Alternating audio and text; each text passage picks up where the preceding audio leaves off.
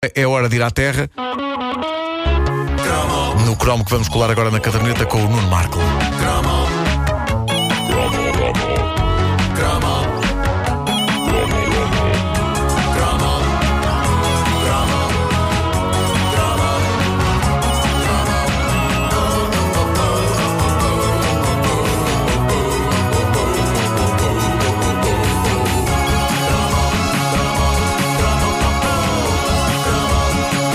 Lancei há dias um tema de discussão no Facebook da caderneta de cromos que eu sabia que iria gerar uma partilha de memórias entusiástica. Tudo porque houve uma ouvinte nossa, a Ana Cristina Coelho, que recordou um grande tema para cromo: o conceito de ir à Terra nos anos 80. Que é, de Epá. facto uma, uma aventura infinitas vezes mais mirabolante do que é hoje. Também Aliás, pensaste que Terra fosse o nome de uma terra?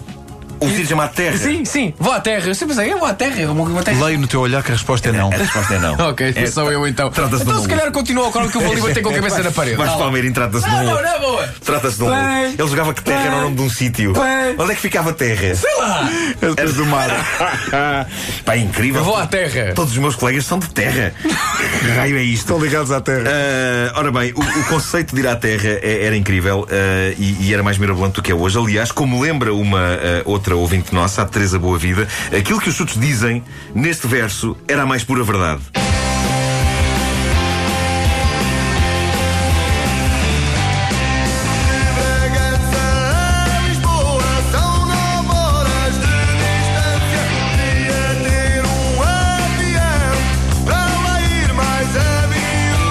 Esta canção dos chutos, para ti Maria, de 1988, faz-me sentir idoso, porque eu, eu, de facto ainda sou do tempo em que de Bragança a Lisboa eram 9 horas de distância e em que toda a gente gostava de ter um avião para lá ir mais a miúde. A miúde, a miúde não não a a miúda. miúda. Não a miúda. Como havia quem achasse que a letra dizia. 9 horas. Muita gente achava. Achava desse 9 lado. horas, nove horas e, era, e era andar bem. 9 horas de viagem de carro.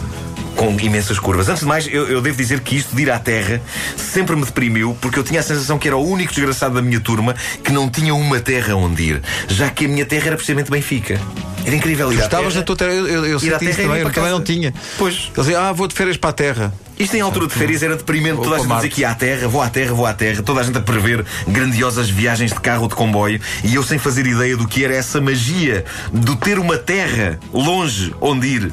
Traumático, traumático. As memórias cromas dos nossos ouvintes são qualquer coisa espetacular. A Ana Baleiras, por exemplo, diz que ia com a família de comboio para a terra e que a avó levava um farnel imenso que incluía comida embrulhada em papel de jornal. O que era Epa. altamente típico. O papel de jornal. Pão, era... chouriço. O papel de jornal era, era bom para tachos, não era? Com comida Era. quente, com Sim, sim, arroz sim. e não sei o quê. Diz ela que ainda se lembra da magia de passar perto da fábrica de celulose em Castelo Branco, que dava sempre a comentários acerca de possíveis descuidos flatulentos das pessoas que ali seguiam. É um clássico. As pessoas tinham de fazer alguma coisa para se divertir, não é? E portanto a frase, ah, não fui eu, não fui eu, proferida eh, à passagem da fábrica de celulose, é um daqueles clássicos. É um bocado como dizer, ah, está vivo, quando alguma coisa nos cai das mãos, ou referir-se a uma tosta mista como tosta mística. Sim. Clássicos eternos. Clássicos eternos. Ah, o Nuno Raposo lembra-se de viagens de 7 horas de duração para Viseu e dos miúdos irem atrás sem cinto de segurança. Aliás, gozava-se com a completa balda que era a segurança dentro dos carros. Naquela altura, a Raquel Alves diz que ela e os primos iam no banco de trás à solta com o tio a dizer agarrem-se às orelhas. É uma Agarrem-se frase às orelhas, é espetacular. É uma frase espetacular. Eu, eu acho que os, os carros nem sequer. Os carros tinham cinto de segurança atrás. Até Na altura tempo, não, na altura não. Sim, Não. era só que era um banco, não tinha nada para as pessoas agarrarem. Uh, Partia-se do princípio que já era suficientemente seguro as crianças irem atrás. De resto, podiam ir todas ao molho, que era o que de facto acontecia. A memória dos enjoos também é comum a muitos ouvintes nossos. Sim. Eu- Agora, quando ia de férias para o Algarve, tinha sempre que parar ali a meio. Ah, claro, claro. das curvas. É pá, fartei-me de rir com a mensagem que a Anabela Moreno deixou sobre isto. Ela diz que para ir à Terra a viagem era de 6 horas, feitas quase todas a vomitar. Do Porto a Amarante era uma média de duas a três vezes.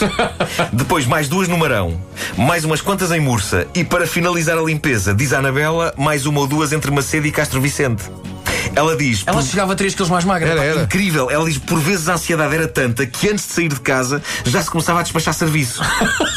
Isso é brutal. Exagero. Na- nas clássicas viagens grandes, eu acho que eh, todos nós já estávamos consciencializados de que íamos ter momentos dignos do exorcista a suceder no nosso estômago e depois fora dele. Vocês também tinham um estômago fraco, não é? É pá, muito. Eu, faz, ahm, faz eu- parte de ser miúdo, não é? É, Faz parte de ser. Mas eu, eu. Lá está, eu também não. Ou, ou de ser miúdo ou de ser cão. Também há aquela, os cães, não é? Tem sempre aquele problema de. Eu tal como Esta imitação foi incrível. Igual, igual, é pá, igual. a minha imitação nunca vou vomitar. Eu, tal como tu, não- também não tinha eh, essa, essas viagens à terra, Sim. mas também enjoava do caminho do, do colégio para casa. Porque, isso é incrível. Não, não, porquê? Porque eu ia na carrinha atrás, lá está na balda, Ah. é, de um lado para o outro, é, curva contra curva, contra Eu chegava enjoadíssimo. Se calhar da próxima vez vou quietinho. Pois é, não, mas por acaso é verdade. Na, a carrinha da escola era um sítio. eh, Era uma forte trânsito de quem de e, podre. e havia. Que menino, ia de e- carrinha. É- Ia a pé, pelo paralelepípedo, pá. Eu, quando no E moravas em Bragança. Em eu, quando Bragança, estava no jardim infantil, pá. eu estava no Pestalozzi. Estava na escola aqui do. Castelo, andava que me desenhava. É maluco. Eh, eu lembro das, das contínuas da- do Jardim Infantil Pestalozzi gritarem. Acho que eu vos contei isto, mas elas gritavam, punham-se assim à porta à hora da cartinha, da, da cartinha, à hora da carrinha eh, partir para casa de- do- dos, dos alunos. E, e ela punha-se à porta e dizia: OM! Que era a matrícula. Que era, não, a OM era, era o modelo das matrículas, eh, da- das matrículas, o modelo das carrinhas. Eu hoje estou, é para alguém que me deu um estalo. Eh, a OM tem, era a marca da carrinha, tem, tem a OM à frente. Era carrinhas. era da média. Era da- Ah, ok. Há carrinhas com OM à frente, não sei se é uma mar- não sei, não sei, mas ela dizia É, carrinha OM! Aí, Depois houve uns gibos, os OMM. é? E, e nós íamos a correr. Ahm, Vou escrever para casa que é o MM, eu sei, era só para ir feito piadinha.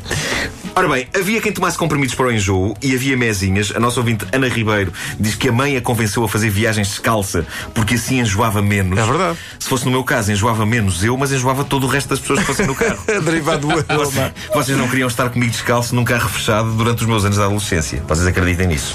Ah, outra, outra memória comum, a compra de melões. Diz a Ana, Ah, à beira da estrada, sim. a Ana Maria Pinto diz que se lembra das paragens nas míticas bancas que vendiam melões, melancias e afins à beira do IC1, perto de Grândola. Melões, melancias e afins que depois nas curvas da Serra Algarvia Ui. andavam aos trambolhões do banco de trás, acertando nela ou no irmão, conforme a direção da curva. Isto é uma imagem bonita, é uma imagem bonita. Mas penso que quem ganha o melhor prémio Ida à Terra da caderneta de cromos é? é a Sandra Gerardo. Reparem no que ela diz.